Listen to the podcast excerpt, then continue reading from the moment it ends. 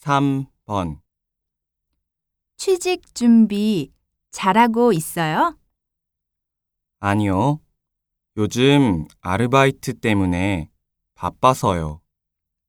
저도 그래요.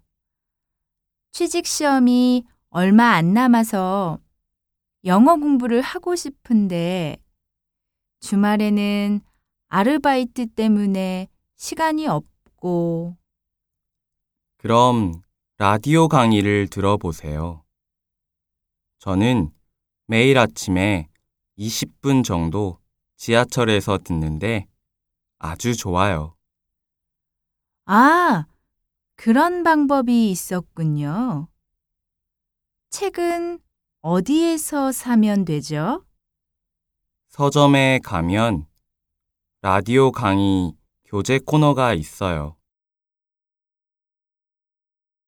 다시 들으십시오. 취직 준비 잘하고 있어요? 아니요. 요즘 아르바이트 때문에 바빠서요. 저도 그래요.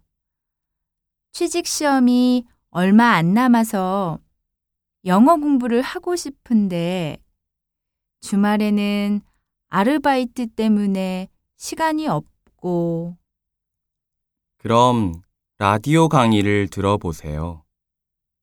저는 매일 아침에 20분 정도 지하철에서 듣는데 아주 좋아요.